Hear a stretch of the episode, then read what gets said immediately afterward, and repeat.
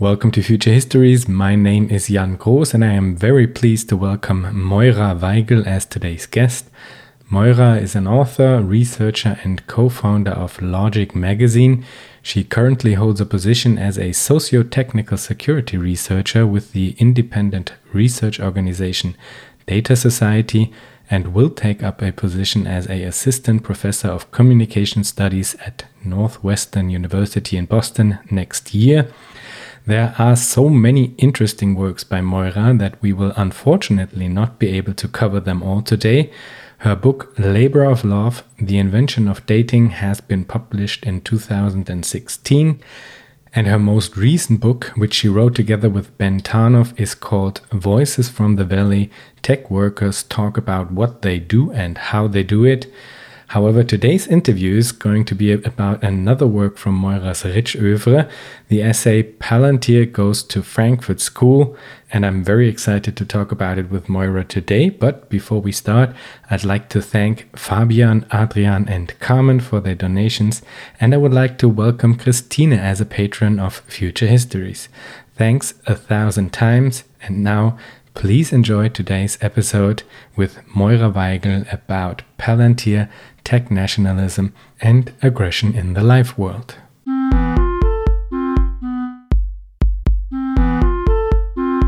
Welcome, Moira. Thank you so much for having me.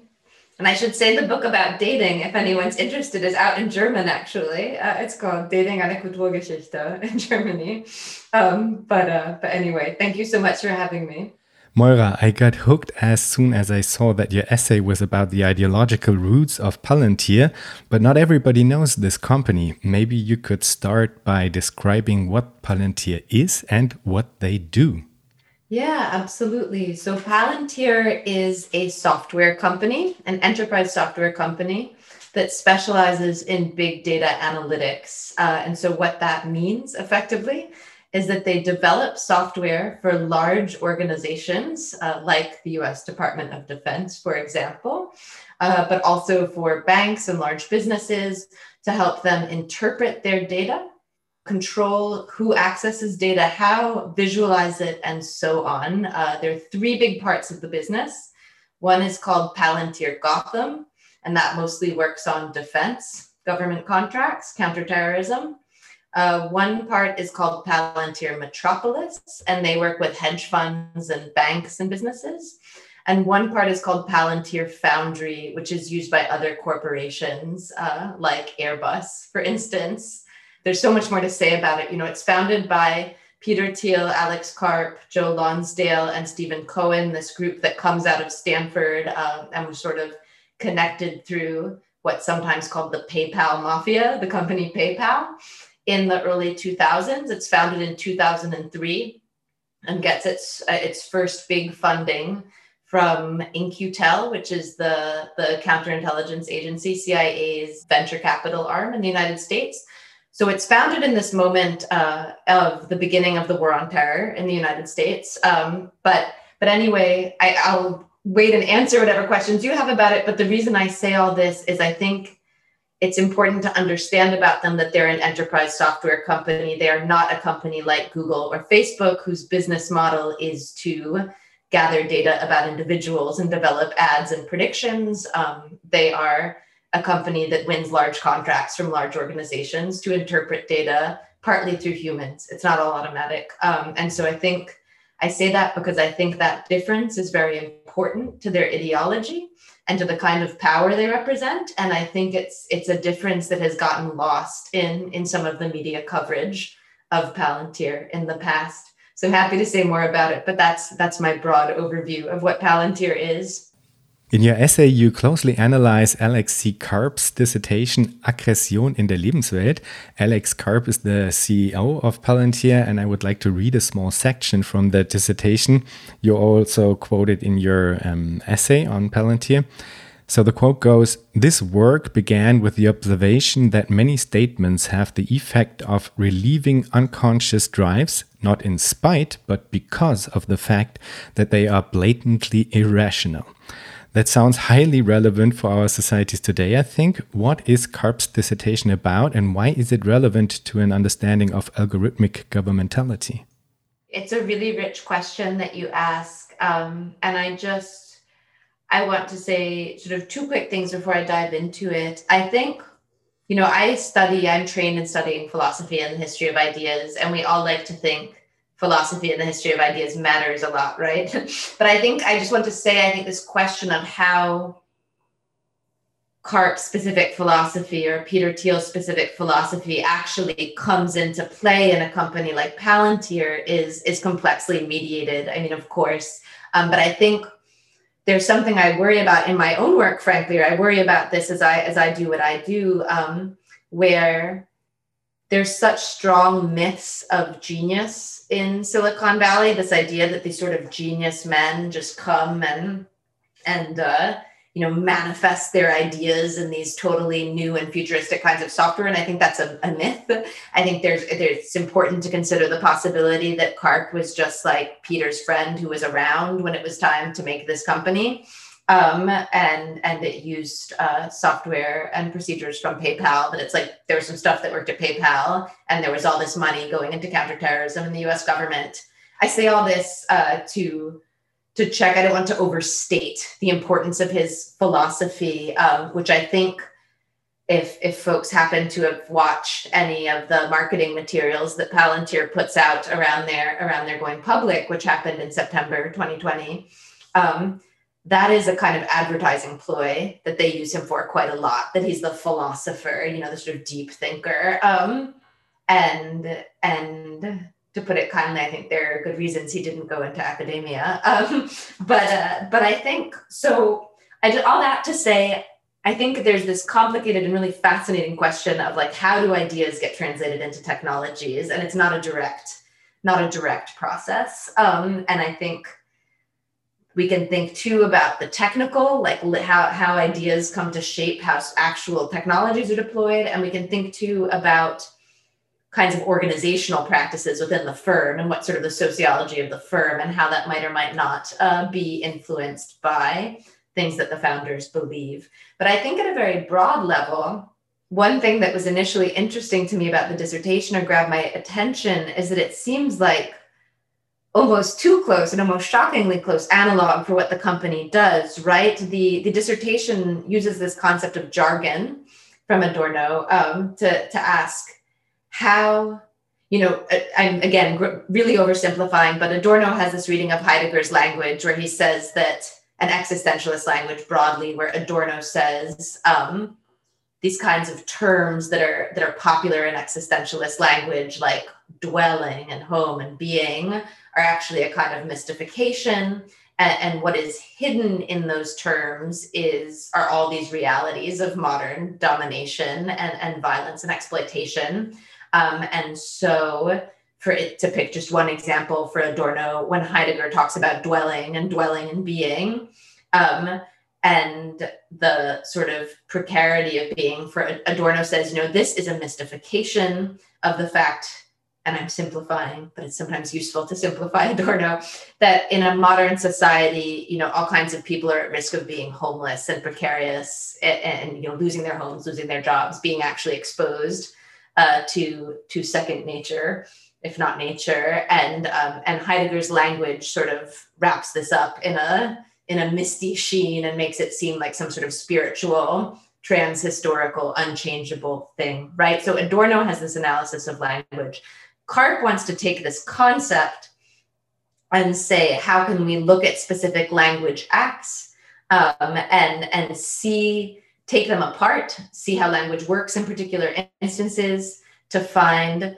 not realities of social domination, you know, what Adorno would call objective forms of social domination, but rather unconscious aggression that people can't admit. The case study that Karp uses for this, which may be more known to a German speaking audience is the, the speech that Martin Walser gave in 1996 in Frankfurt when he got the prize of the German book trade, which is this famous or notorious speech where Martin Walser says, in short, you know, all of you listeners expect me to get up and apologize for the Holocaust, but I'm not going to. And this is kind of sanctimonious and, and insincere. And I think he calls it the Holocaust Prediger or something that there are these pressures to be sort of preachers of disaster, and I'm not going to do it. Um, and this, of course, is a famous episode in the cultural history of Germany in the 1990s and debates about political correctness and historical memory. But Karp wants to take this language act and ask what kinds of unconscious aggression or violence are expressed in this language act. Um, we might say it's maybe not that subtle, actually, um, but but Karp does a reading of Walser where he says, you know, we can follow the linguistic moves he makes throughout his speech and see how um, how his language expresses an unconscious aggression, you know, an anger at being made guilty, collectively guilty, having to remember the, hol- the Holocaust publicly, that he can't say directly, he says indirectly through these ways. Um, and one thing that's amazing about it is Karp then steps back and makes no normative assessment of this at all. He just leaves it. He sort of says, "Well done. It was a good, a, an effective piece of jargon." Um, but I think so. What's quite interesting, and sorry, this is a very long answers, but what's quite interesting is that when I first look at it at this dissertation, I think this is almost too perfect as like an analogy to what the work of data analytics is, right? Like what Palantir does is analyzes these or builds software to analyze and make sense of all this dispersed data that purports to reveal um, dangers of terrorism or you know much more banal things for their corporate clients like uh, you know which airplane door is going to have a problem with it coming out of this factory something like that. But the majority of their business uh, at least until recently has been for government. Uh, so we can say you know what the company does is analyze large data sets and actually in a sense try to build diagnostic tools that make visible different aspects of relationships within data. So to the extent that we can think of big data as a kind of unconscious, which I think is its own philosophically complicated question, which we could get into. But I think that there is a kind of suggestive resonance or analogy between between the dissertation and the work Palantir does. And if his dissertation basically is saying, you know, all social groups are formed through unconscious violence, looking at jargon lets us see how. If we wanted to be reductive, we could say Palantir assumes you know the world is riven by terrorism and kinds of violence. That's a fact. And um, this company is going to build tools to let the us department of defense see how. Um, and that's a simplification but i do think that there is a um, a striking analogy between that academic work and then what the company actually does. I think the, the question that i was asking myself is is there a fundamental difference in how it is being done in palantir than uh, how it is being done with Google because they just to to pick some other huge company, you know, mm-hmm. because uh, in the way that that uh, Alex Karp is trying to present himself in the public sphere, he's always acting as if they are doing these things differently, and that the others are, you know, kind of uh, harshly uh, um, uh, going over this uh, nuances of how you should actually handle data and what you can actually understand through the analysis of data. And I mean, in, in the in the way he's presenting himself, he's acting as if they are kind of doing it fundamentally different but as just as far as i understood it from the information that i got i i kind of got the impression that they are more or less kind of uh, acting in a similar way when it comes to the the presumed production of truth mm-hmm. yeah that's a great a great question. And I think there's both an empirical and a philosophical question in your question. I will start with the empirical and see if I can work up to the philosophical.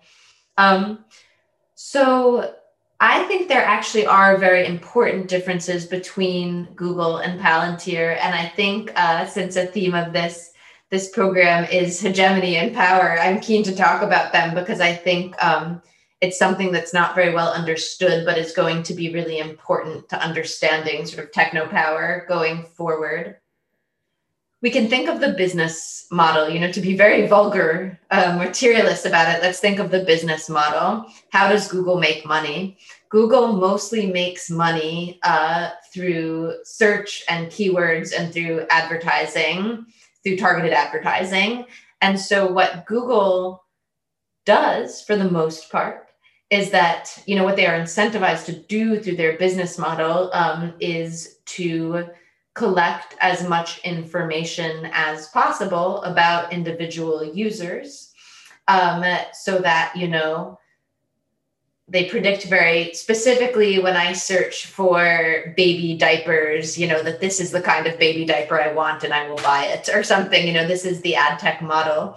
There's a whole other question of how good ad tech actually is. I've just published a book through um, Logic Magazine, not that I wrote, that Tim Hwang wrote, someone else wrote, called, uh, in fact, I have it right here, but I guess it's a podcast, so no one can actually see me, um, called the Subprime Attention Crisis uh, which is by someone who used to work at Google and is arguing that actually the value of the attention that companies like Facebook and Google sell has been hugely inflated and is going to crash and cause systemic economic problems like the housing crash did in 2007, 2008. But so the Google business model is premised on and incentivizes Google's gathering as much information as possible about us as individuals uh, and about other matters we think about you know facebook too. Facebook is obsessed with what they call time spent. They're incentivized to keep everyone in their application for as long as possible so they can gather as much data as possible to spin into these ad tech products that account for i don't have the figures ready to mind but like 90 to 100% of their revenue. I want to say like 97% of google's uh, revenue is still ad tech even though they do all these other things now too. Um, Palantir is a very different business model. That's not how Palantir makes money, gathering information about individuals and selling it to, to other, other people. Palantir makes money because they go, let's say, to the US military and say to the US military, look, you have at this point uh, nearly 20 years of I'm making this up. I don't know if this is a real example, but 20 years of camera footage of all these places uh, in Iraq and Afghanistan that you invaded. You have all this battlefield data. Um, it's a mess. It's not cleaned up. It's not able to be interpreted very easily. Uh, and so, what we're going to do uh, for, I think their most recent contract with the US military is something like $850 million over 10 years is we are going to work with you and we will send engineers like consultants to work with you to build software systems for your company that help you make sense of that data. That's what Palantir does. That's how they make their money. Um, and it was interesting when they went public, there was this debate I saw among many investors about whether they were overvalued because actually their products rely on a lot of human labor. Like a lot of what they're selling are these what they call forward deployed engineers who go to work with a particular company. So, and this is a fundamentally different business model and it um, creates different incentives. And it's also why, you know, if listeners have paid some more detailed attention to Palantir, Karp and others around Palantir often make this big deal about how they care about privacy and they care about civil liberties. And again, I think that's something when people who for good reasons do not spend as much time thinking about Palantir as I do, say sort of like, what are they talking about? Um, that's real. That's not a lie. They don't. Their business model isn't to know everything about me so that they can sell, you know, a diaper company the chance to, to sell me diapers. Their business model is to build, to sell to large enterprises the tools that, or, or governments, the tools that those large entities will use to interpret all the data they have. Um, and this is a very different model. And so I think, and then I'll, I'll, I'll stop going on, but I, I think part of why Palantir, Amazon is also very interesting to me in this way. And I'm writing about, about Amazon a bit at the present. But I think that Palantir represents this other mode of techno power. Um, I've been playing with calling it ontological power, uh, where you know, we now have, in contrast to when I started Logic Magazine, I started working on this, there's actually now quite a lot of public tech criticism. Uh, you know, we have had Shoshana Zuboff's book, Surveillance Capitalism. Uh, we have a lot more public awareness and critique, I think, of, um, of how companies maybe infringe on individual privacy, how they maybe, you know, the way Shoshana Zuboff describes it, interfere with our free will what Palantir does is not the same as that. Um, and it represents this other form of power that is n- no less threatening, I might say more threatening, um, but where they will build the ways that government agencies communicate with each other and share data and so on. I think it's also important to see this because I think it helps us start to understand why their philosophy, ideology, culture is so different from a company like Google. If you're if the way you make money is that you let everyone in the world, except in, in the PRC, except in the People's Republic of China, although they'd love to be there, I'm sure. But if you let everyone in the world use your search platform and then build ad tools based on the data you gather about them to sell them advert, you know, sell them to sell to people who sell them products, you don't have a strong ideology. You can make money off of everyone. Maybe I want to buy a socialist book. Maybe my neighbor wants to buy a neo fascist book. It doesn't matter to Google. You can have this very sort of libertarian, open um, philosophy and culture, which Google historically has had, changing a bit now that they're trying to get into cloud and defense contracts, which I think is important. Um, but Palantir is not doing that. They're selling to very large clients, corporate clients, government clients, um, and what they're selling is different. And once I think you see that a lot once I could see that after doing more research on them, the things that had bewildered me about how culturally different they were from companies like Google and Facebook start to make more sense. They have a material basis based in the business model and based in the form of power they represent. Um, and there's a good reason why they seem to represent something different from the Californian ideology, sort of libertarian, open, liberal libertarian consensus that I think historically we've associated with Silicon Valley. Um, they're very different.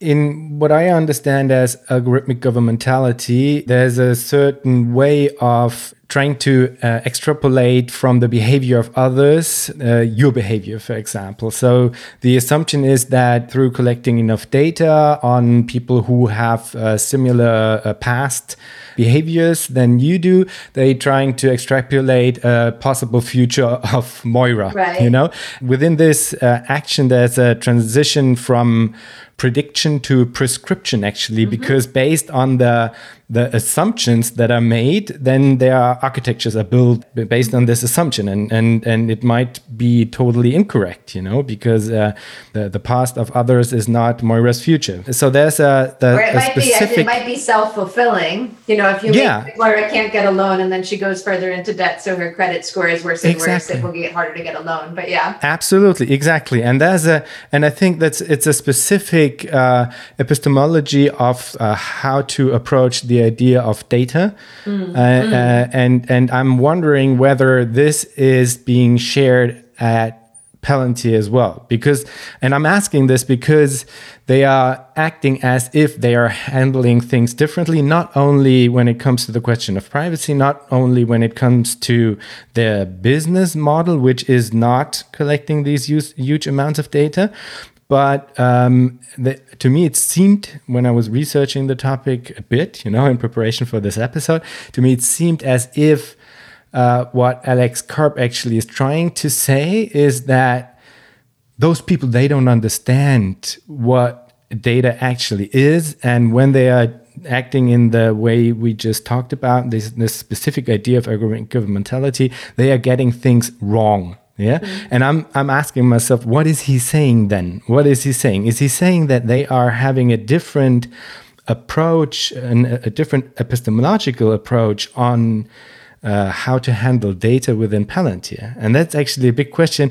And it's totally related to the dissertation, I guess, in some way, mm-hmm. because there's this kind of behaviorist uh, idea within the dissertation that people do actually not know themselves correctly and that their behavior is telling more about them and that the drives that are within them are so uh, subconscious that they are not uh, actually able to be aware of it and that mm -hmm. through the correlation within the data you might be able to um, uh, to to to see the form and that the form is actually the, the message.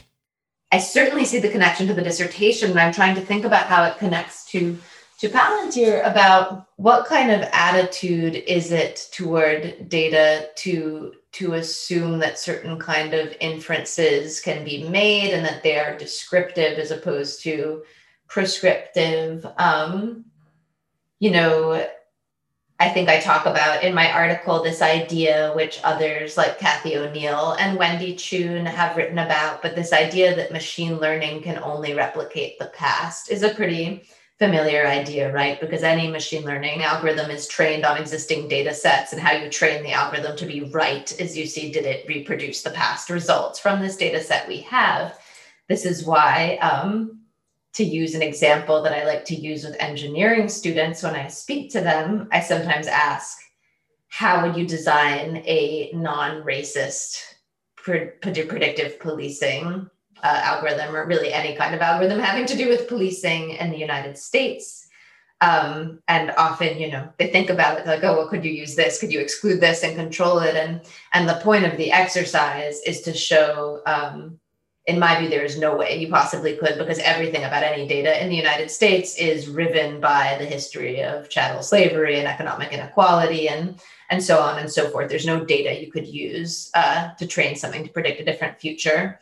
Wendy Chun, uh, the theorist of technology, has this this line I like where she says, um, she says, what if we looked at machine learning systems the way we look at climate change models, like not like they're predicting something true, but that they're predicting something we want to prevent? You know, this is like a bad thing about the past we don't want to replicate. So I think you're raising, and this is very interesting in the context of Karp's dissertation. I talk about this a bit in my piece because the dissertation suggests actually, or at least Adorno's reading of jargon suggests a critique of precisely this kind of decontextualization, right? So, um, you know, if if Adorno's talking in a rather different context, but if he says, you know, dwelling has this meaning for Heidegger because it, but it's been totally abstracted from the context of um, of people losing their homes and being homeless, and and therefore it sort of mystifies the way Heidegger talks about dwelling mystifies and spiritualizes this fact, which is actually about the history of human oppression and exploitation.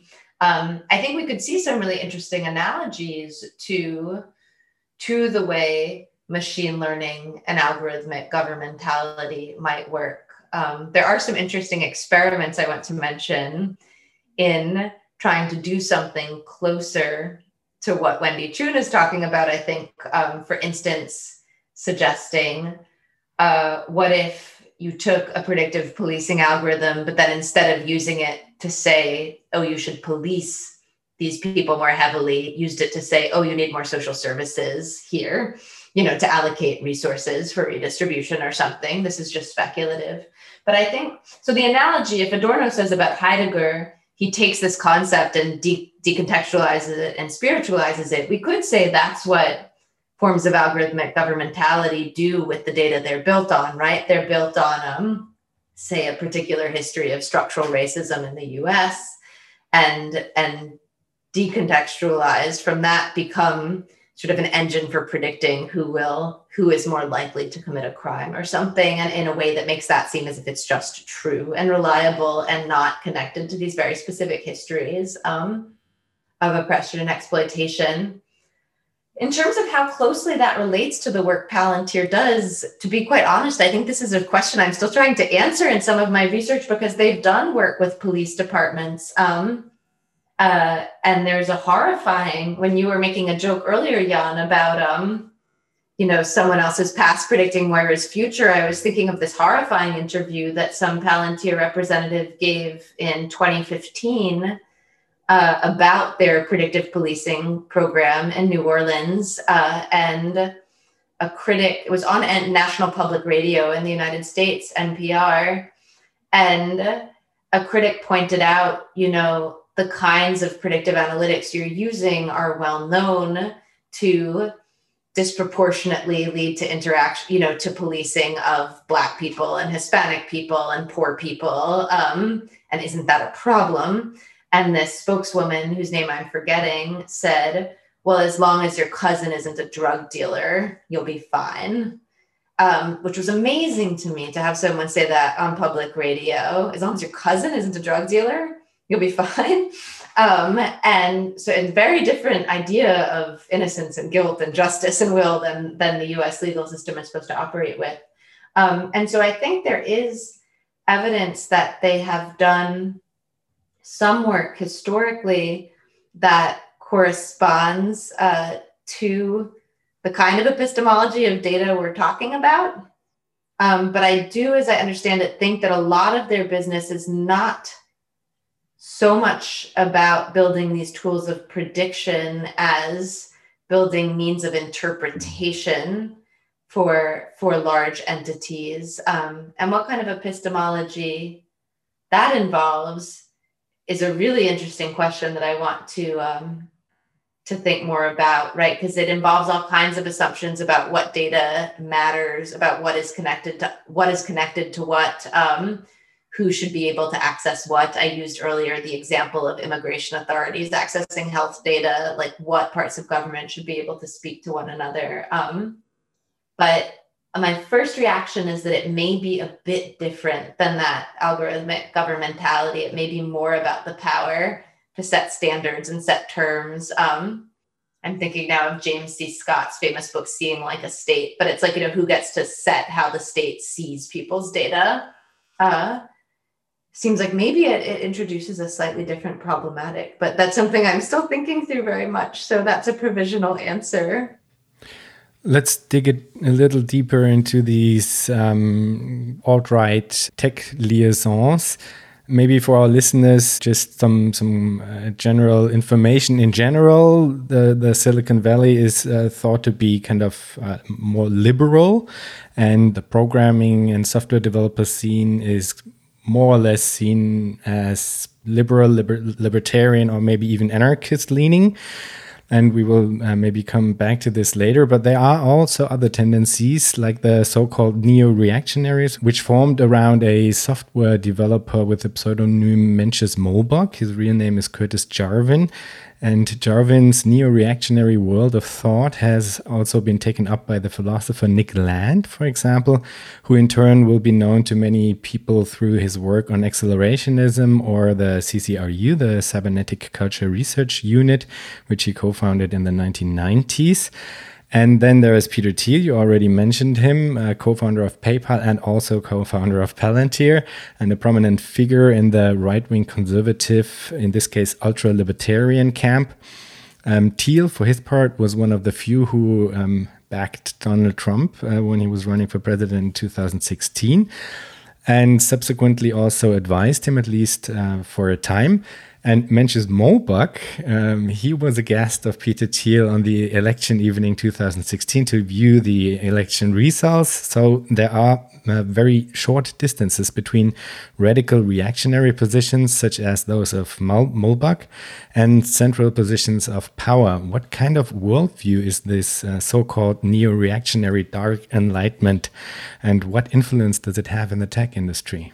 It's a great question, and those I'm so glad you mentioned that uh, that uh, Curtis Yarvin and Peter Thiel watched the election together because it was a friend of mine, Joe Bernstein, who first reported that in 2017 when he got all these Breitbart access to all these Breitbart emails, and I thought that was a delicious find in, um, all of the things that he dug up. Uh, interestingly, just to add to it, I remember one of the other emails that this reporter got from Breitbart uh, was an email afterwards between Milo Yiannopoulos and uh, and Mencius Moldbug, Curtis Yarvin, where Milo is saying, "Well, Peter Thiel isn't that enlightened, right? He's not that far right." And and Curtis Yarvin said, "Oh no, you'd be surprised. He's more enlightened than you'd think. Just plays it very close. Just is very careful about it." Um, and I'll add just one more fun fact. Uh, which is that when the New Yorker journalist Andrew Marantz went to the Deploraball, which was this big party for the alt right thrown uh, at the Trump inauguration in January 2017. Peter Thiel was apparently there, just being very quiet and not uh, not socializing in the background. So there's a funny scene in in Andrew's book where he runs into Peter Thiel at the Deploraball and tries to talk to him, and Peter Thiel sort of vanishes and avoids him. Um, I think these social eh, eh, social networks are complex and it's an area I'm still doing research in. I think it's hard to generalize because there are a lot of different ideologies floating around. And my macroscopic view is that, you know, since roughly the 1990s, if there was this kind of liberal libertarian consensus that maybe reflected a certain neoliberal hegemony or compromise, which you know we saw throughout U.S. politics, the third way, Democratic, Republican, getting along. Um, sort of cultural liberalism, economic, old-fashioned liberalism compromise that Richard Barbrook, who you've had on, I'm sure can speak to better better than I than I will. Uh, that since 2016 we've seen a kind of crack up of this common sense in the United States, uh, and I think a lot of different formations are coming out of that, and it's not entirely clear. Especially under a Biden administration or whatever strange era we're entering now, um, preferable to another Trump administration, but nonetheless strange era, in my view, we're entering how that will play out. Um, I think that there's a very strong, um, I don't know whether to call it elitist, monarchist kind of tendency uh, that someone like Mencius Moldbug represents uh, that takes, again, from critical theory aspects of the critique of liberal modernity uh, but rather than saying, as for instance Habermas does, that then the project of philosophy has to be to help achieve democracy, you know, achieve liberal democracy, a promise of it that's never been achieved. Um, instead, just takes the critique and says, and this is why modernity and liberal democracy are bankrupt projects. Um, I think that there is a strong tendency, and one could be philosophical about it. You know, there are these Leo Strauss reading groups among venture capitalists in Silicon Valley where they read Strauss and talk about Plato and the Republic of Philosopher Kings. You know, I think one could be, and, and Thiel has a version of this in his reading of Girard, you know, in terms of how the, uh, the powerful visionaries will always be treated as scapegoats and so on. Um, I think that one can go to a lot of philosophy and talk about their ideas. One could also, you know, say, these are a bunch of mostly white male engineers who think they know how what to do and don't shouldn't have to listen to anyone else. I sometimes question how much philosophy we need to explain the worldview. Um, but I think, uh, yeah, there are there's certainly a lot of social proximity uh, between the Thiel Founders Fund network and these sort of right right wing networks in the tech industry. A number of sort of prominent alt right figures have turned out to be software engineers or come from that world. Uh, I think, yeah, it's interesting. I mean, I think there's this question about Thiel that's come up specifically and about about his nationalism. You know, um, what's his name? Lucky Palmer, who started Oculus and left. He left Facebook uh, basically over. I forget what the company officially said, but afterwards, Lucky Palmer said publicly, you know, it was because they were angry that I was an open Trump supporter and I left. Um, uh, he has called it tech nationalism. There's a new kind of tech conservatism or tech nationalism. I think, uh, given Peter Thiel's public support of Trump and the funding he's put into campaigns like those of Chris Kobach, who's a very anti-immigration uh, politician in Kansas in the United States, um, and the ways he sort of placed people in the White House. He placed this chief technical te- technology officer, CTO, in the White House. Um, that there's been this question of like, well, how does nationalism fit with that kind of libertarianism, which is supposedly anti-statist and anti-government? I think the idea that corporations should take over government is actually a pretty pretty consistent with this kind of kind of libertarianism and pretty consistent with the uh, the sort of monarchist view of someone like Moldbug that you know the state is failing and you need these engineers who are more competent or sort of philosopher king types to take it over. Uh, so I think it's actually maybe less contradictory than it than it appears on its surface. But I do think there's this new nationalist emphasis, um, or has been under the Trump administration. Again, what will happen under the Biden administration um, will be interesting to see. I think my prediction is that it, won't make that much difference actually uh, to their to their business. Um, but uh, but maybe in terms of ideological tone or how they talk about it, it'll be different. I don't know. Yeah, but there's certainly lots of proximity, and I think a similar partial appropriation of critical theory's critique of modernity uh, is a continuity with the Karp thesis. I've gone on way too long as usual. Sorry. Don't mind.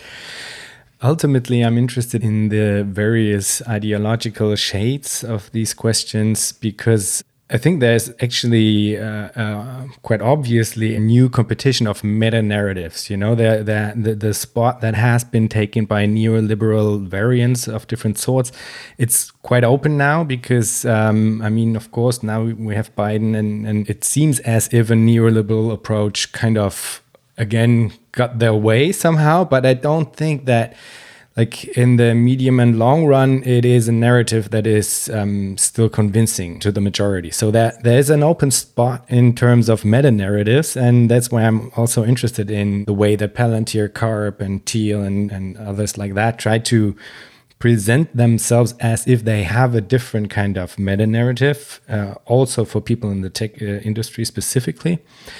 Um, and we already have given much space to this reactionary and neo-reactionary positions, which I think is important because there are many dangers uh, arising there.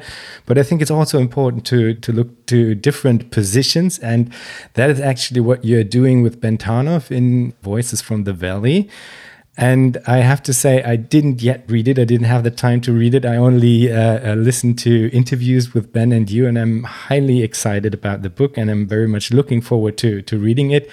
What other positions have you encountered in your work on the book, perhaps especially with regard to this open question of meta narratives? It's absolutely this moment of new openings for opening for new meta narratives, um, and and we're seeing those on the left and the right and somewhere between. Uh, and I think also it's important for me as a materialist, anyway, to attend to what this has to do with changes in the technology and in the business of Silicon Valley. Silicon Valley started as a government project, right? It was funded by the US military in the beginning. Uh, it went through this process of privatization and deregulation in the 1990s, uh, in that moment of uh, neoliberal consensus forming, if we want to call it that uh, but it may be entering another phase. And I think with the rise of new machine learning technologies and particularly new cloud computing technologies, uh, the sort of competition for the large government contracts that the Klein Palantir has may represent a new iteration technologically and in terms of business model as well as ideologically. And of course, ideology is always tied up in these matters. And I think I say this just because I think this battle of meta narratives is often reported on in the media about Silicon Valley or has been reported on as a kind of culture war. Um, you know, it's like, oh, these are just different things people think at these companies. And I think that it's actually really important to keep paying attention to how it interacts with the business and the technology. So to take, and then I will answer the question about socialism and more optimistic alternatives, but to take a more current example, uh, Amazon recently brought onto its board Keith Alexander, who was an architect of the National Security Administration, architect of the spying, you know, global spying meta that Edward Snowden revealed in 2013. Uh, and there is a faction within, you know, this is very clearly in my view, a bid by Amazon to win more government contracts. They lost this cloud computing contract to Microsoft a year or two ago. So hiring the chief NSA guy is a bid to try to, to win those government contracts. Uh, there is a battle about it happening within Amazon because some engineers are very, who are more sort of libertarian digital rights privacy type people are pissed that the sort of most famous guy most famous for spying on the entire world uh, is is now on their board of directors but this isn't just um, a matter of competing beliefs although it is that it also is making it a lot harder for Amazon Web Services to do business in Europe, where there's the general data protection regulation, and there's just been this new lawsuit knocking down Privacy Shield, which was an old privacy framework uh, for managing data sovereignty and, and privacy in the in Europe. So it's one of these cases where it is the advent of cloud computing, you know, the growth of cloud computing and these new virtualization technologies creates new business opportunities, or the client for that is the state. The client for that isn't the individual user um, who is the user of Google search or Facebook. Uh, that kind of uh, technology relies on large enterprise customers to make its money.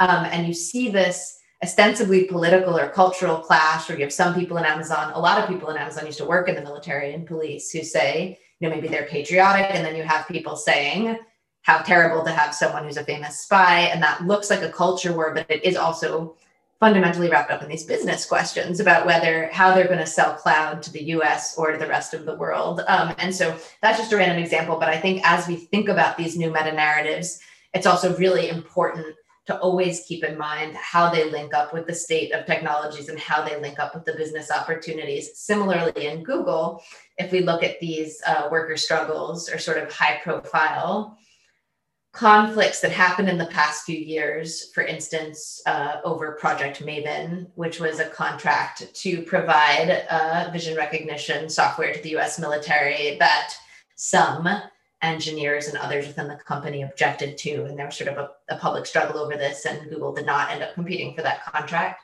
This was often reported as a kind of culture war between liberal Silicon Valley and more national Silicon Valley, but it's fundamentally tied up with how Google is going to continue to find new ways to make money off of all the data they have and ways they know how to read and manage data. Um, so, all that to say, I just always want to reemphasize that these meta narratives are very tied to business and to you know ideology is material. But that said, I think as much attention as um, as the neo reaction and the right wing folks have drawn, there also has been, and I sort of alluded to it indirectly there, a lot of left wing organizing uh, and activity within Silicon Valley in the past four or five years, uh, not solely in reaction to the election of Trump, but certainly catalyzed by the election of Trump. But uh, but it's quite it's quite striking. You know, often for many reasons, when we hear about Silicon Valley in the media, what we're really hearing about is the ownership class of Silicon Valley, the CEOs of Silicon Valley. They're the only ones who are allowed to talk to the press most of the time. Um, and but actually, Silicon Valley is made up of a bunch of different kinds of people. Uh, and one, and a lot of them, like young people in the United States in general, are left of center, sort of left even of the neoliberal consensus. And one statistic I like to cite, uh, which Ben Tarnoff, uh, who I did this book with, wrote about back in 2016, is that more, let me put this the right way, of the top organizations by number of employees who donated to Bernie Sanders. So employers were the largest number of employees donated to Bernie Sanders. The top five were all tech companies and the nurses union. So it was nurses and then software engineers. Um, and I think that represents a real thing. And part of it's about age. You know, the tech industry is young and young people in this country tend to be tend to be more left. But I also think um, there's room I think there are these left wing energies in the tech industry too that Logic Magazine and my new book have tried to tap into and document and, and show to people because it so rarely shows up in the press. Um, and and that we can it's interesting to think too about how those connect to new technological possibilities. I mean i personally actually don't think this is a perfect answer but some people say you know amazon has a perfect planned economy just nationalize it. You know it's not it's not an inevitability. I don't think that that's a serious idea necessarily but um but there are all kinds of potentialities and possibilities in these technologies and the scale at which they they draw people together and it's not a given that they lead to um, a handful of, of tech emperors running everything. So our book talks to ordinary people in the tech industry about different experiences, and I could certainly say more about that. But I already talked quite long enough in answer to that question. What I find incredibly exciting is the newly found self confidence uh, of tech workers as a key industry and the socio-political power and ability that arises from, from this fact. How can this power be activated and for what?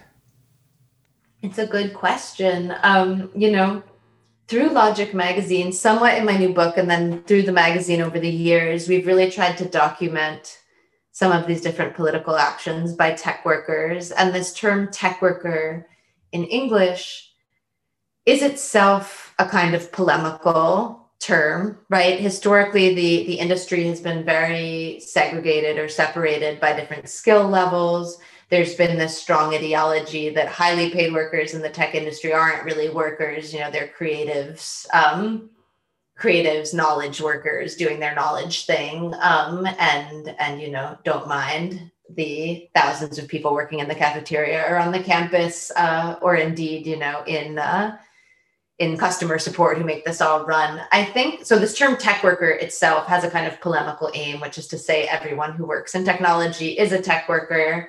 Uh, they can have material interests in common. It really came out of uh, this organization called Tech Workers Coalition, founded in the Bay Area in 2014, and it was. Uh, at least to my knowledge, that's and I'm and I'm pretty sure it's correct. um, that's the sort of first time that a lot of people use use this term. It's an organization co-founded by a former cafeteria worker and an engineer, and from the very beginning, a big part of their ethos um, is about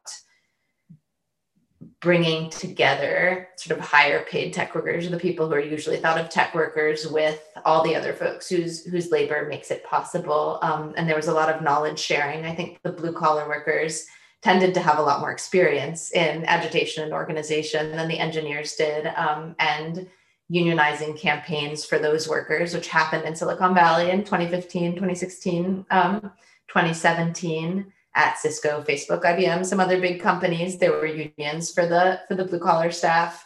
That was a really big learning experience, I think, for a lot of the engineers. Um, I think that it's it's a new kind of consciousness that can go in all kinds of directions. One early thing we saw um, after the Trump election, and actually the very first Tech Workers Coalition protest I ever went to was at Palantir, Palantir headquarters. I was there to write about it, not as a protester. Um, but was at Palantir headquarters in Palo Alto the day before the Trump inauguration. So I guess that was January 20th, 2017, I think. Um, one concern that a lot of tech workers, engineers expressed was concern about being made to gather and use data or building products that would be used to police and harass people in ways that they did not support and did not intend. Um, so, for instance, at that Palantir protest, people spoke about uh, this this idea of a Muslim database, which Trump had been talking about on the campaign trail, and and Palantir's possible complicity in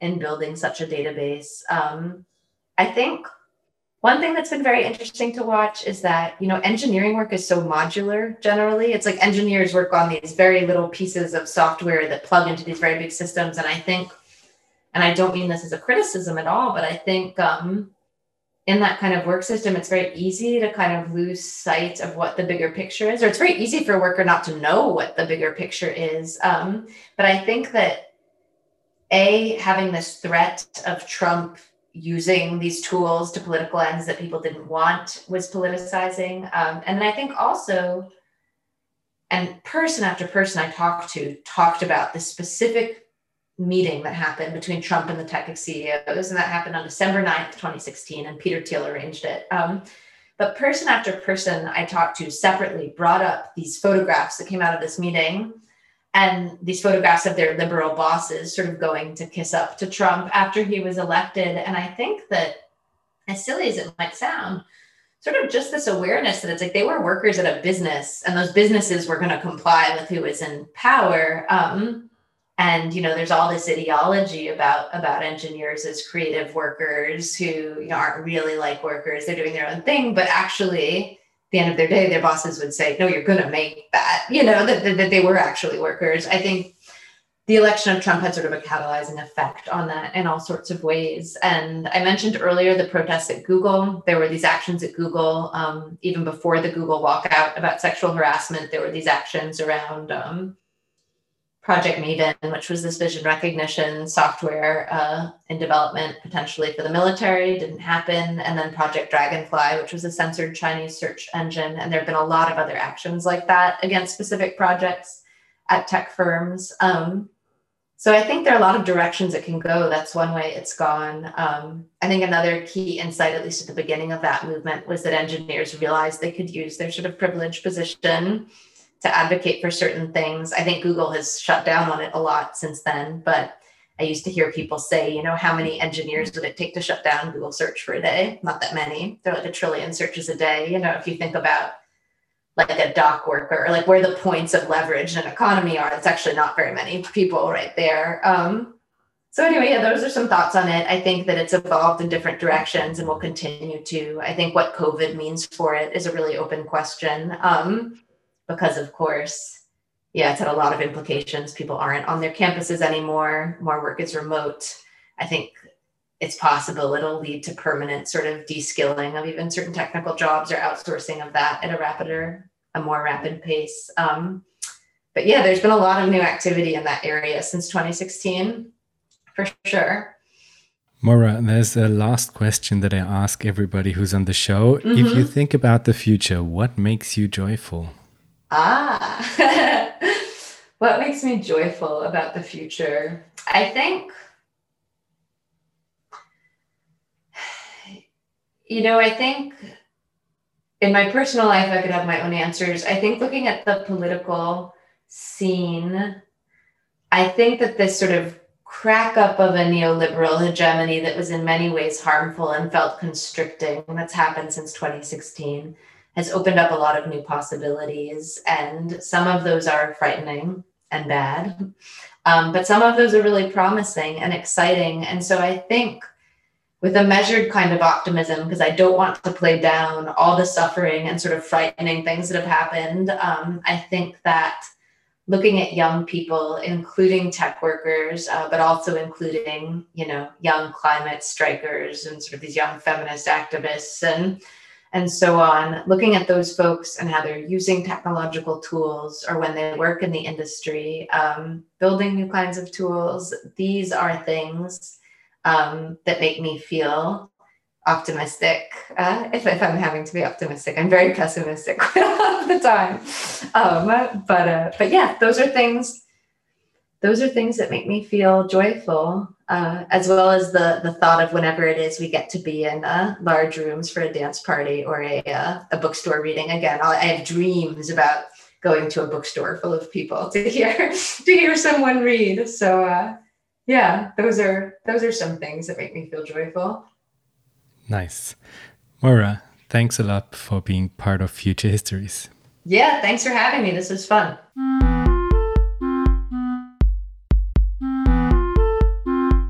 That was our show for today. If you want to know more about Future Histories, please visit futurehistories.today. You can support Future Histories at Patreon. For this, go to patreon.com slash futurehistories and let me know what you think about this episode and the show in general.